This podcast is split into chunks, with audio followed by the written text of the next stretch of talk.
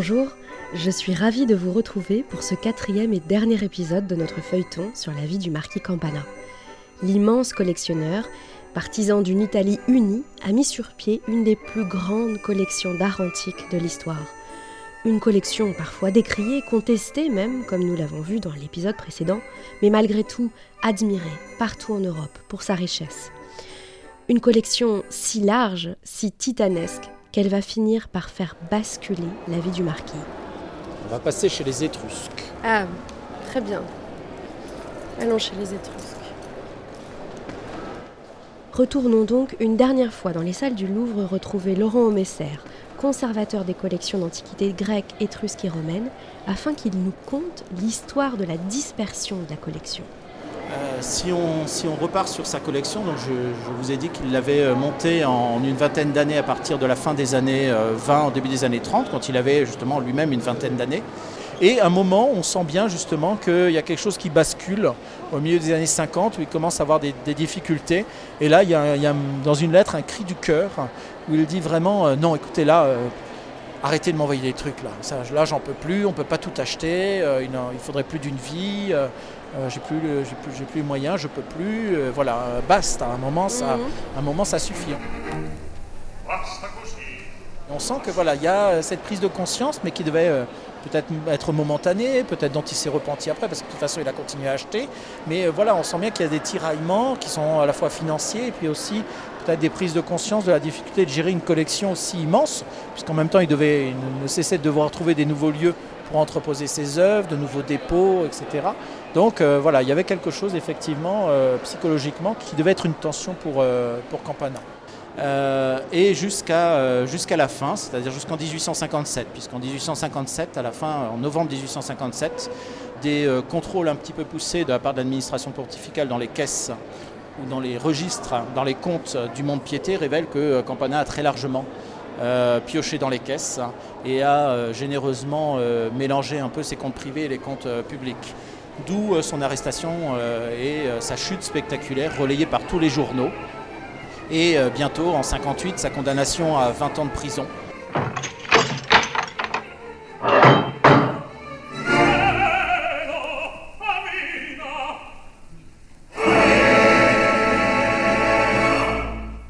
20 ans de prison, cela peut paraître sévère. Mais le marquis n'y était pas allé avec le dos de la cuillère, et sa dette s'élevait tout de même à 900 000 écus. Euh, la collection est saisie et euh, finalement dispersée aux, grandes dames des, euh, justement, des patriotes italiens qui crient à la perte du patrimoine, mais qui va susciter la rivalité des grandes nations européennes, l'Angleterre, la Russie, la France en particulier. Donc l'Angleterre a pris une partie en 1861 des sculptures modernes qui se trouvent actuellement au Vienney. Ensuite, le tsar a acheté pour l'Ermitage euh, une grande sélection d'antiques, notamment, essentiellement des antiques, des marbres, des, vases et euh, des bronzes.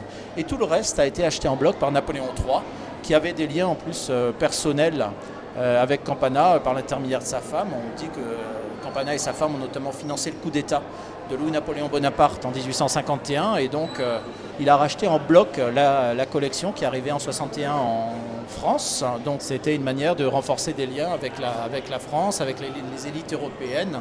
Campana était aussi une figure d'importance dans la société romaine, mais aussi dans euh, la société européenne. Et beaucoup de visiteurs européens et plus prestigieux venaient visiter la collection Campana quand ils étaient à Rome.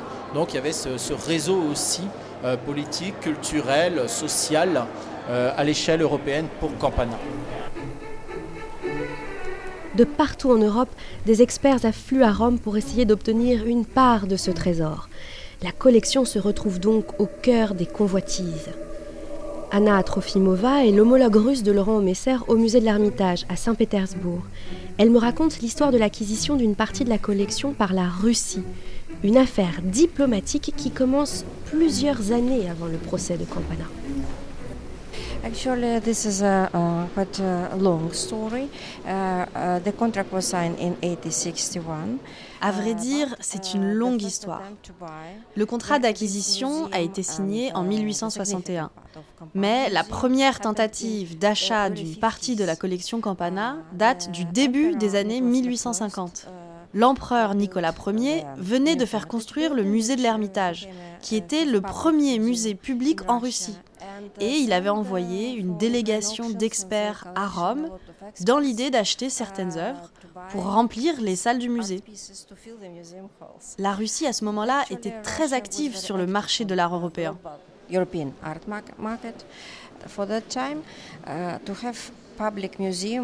À cette époque, posséder un grand musée dans un magnifique bâtiment rempli d'œuvres d'art et particulièrement d'œuvres antiques, c'était très prestigieux. Et c'était aussi important sur le plan politique, car cela donnait une certaine stature à un gouvernement, à un pays. Mais ce premier essai a échoué, aux grandes dames du tsar. La tentative suivante, en revanche, en 1861, a été fructueuse. C'est le tsar Alexandre II qui a finalement fait cette acquisition. Quand ça s'est su, il y a eu de nombreuses protestations dans la presse italienne, dans la presse française, Prosper Mérimée, Ingres, Delacroix, tout le monde s'y est opposé. Mais tout s'est fait très vite. La Russie a acheté 800 pièces, pour la plupart des antiquités, aucune peinture, aucune œuvre de l'Italie moderne, juste des pièces antiques. Et trois mois plus tard, très rapidement, Napoléon a acheté le reste. Ça me semble logique. Cette collection était si vaste. C'est inimaginable aujourd'hui une si grande collection d'œuvres d'art. Ce n'est pas étonnant qu'elle ait intéressé plusieurs pays à la fois. Le contrat d'acquisition de la Russie s'est donc signé en mars 1861 pour 125 000 scudi romains, c'est-à-dire 165 000 roubles argent.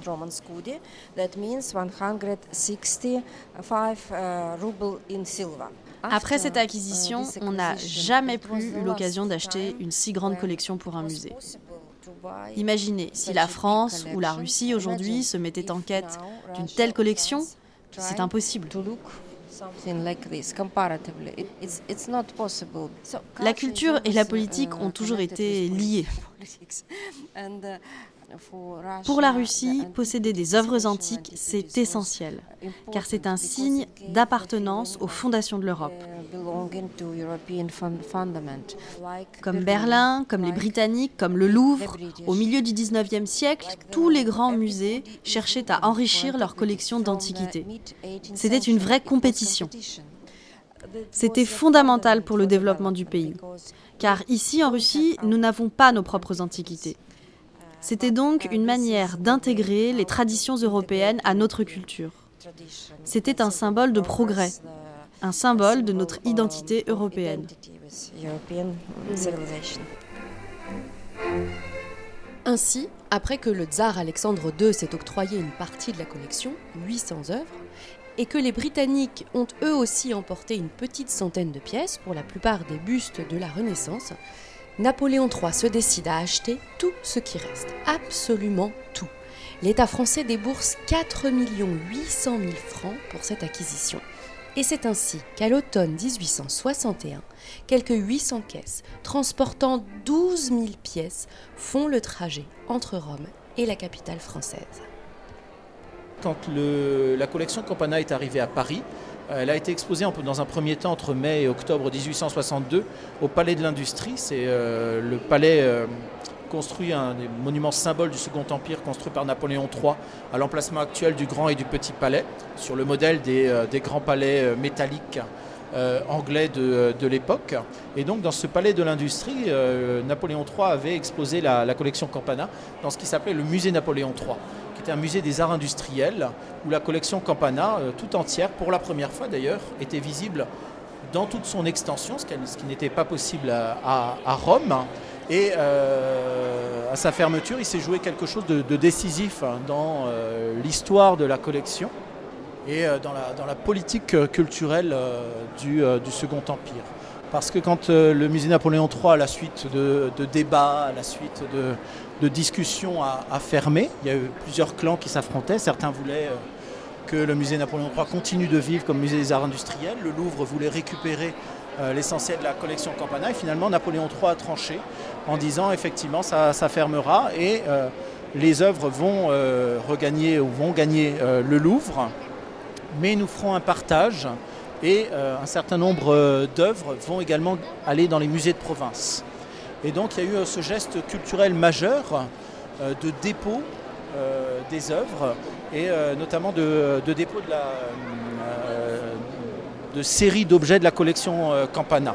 Donc là, une commission a étudié ce qui devait aller au Louvre et le reste a été distribué dans de très nombreux musées de province en 1863, ce qu'on appelle les envois Campana.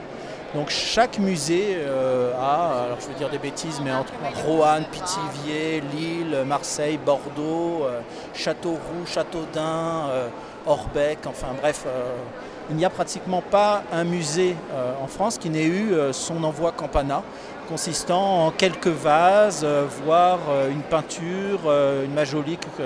bref, il y a eu une dispersion euh, de ces séries infinies justement qui avaient tant frappé les contemporains. Et donc ce geste qui était un geste d'enrichissement non seulement du, euh, grand musée central du Louvre, du grand musée national, mais également des musées de province.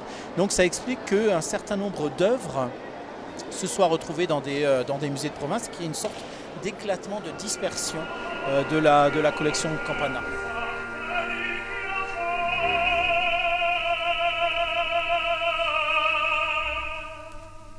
Et le marquis, dans tout ça, nous l'avons laissé en 1858, ruiné, endetté à hauteur de 900 000 écus, déchu et emprisonné dans les geôles de San Michele. Pourtant, le pape Pie IX, sous la pression populaire, se montrera clément. En 1859, il accepte de commuer sa peine en exil perpétuel de l'état de l'Église, moyennant la cession de tout son patrimoine au bénéfice de l'état pontifical. Une belle opération, puisque la vente de la collection permettra de recouvrir, et bien au-delà, le montant de l'ardoise laissé par le marquis. Ce dernier mourra donc sans le sou, et surtout sans sa précieuse collection, le 11 octobre 1880 dans un petit appartement de la Via della Stamperia à Rome. Mais ce rêve, celui de bâtir la plus belle, la plus riche, la plus italienne des collections d'art, a ainsi survécu bien au-delà de sa mort.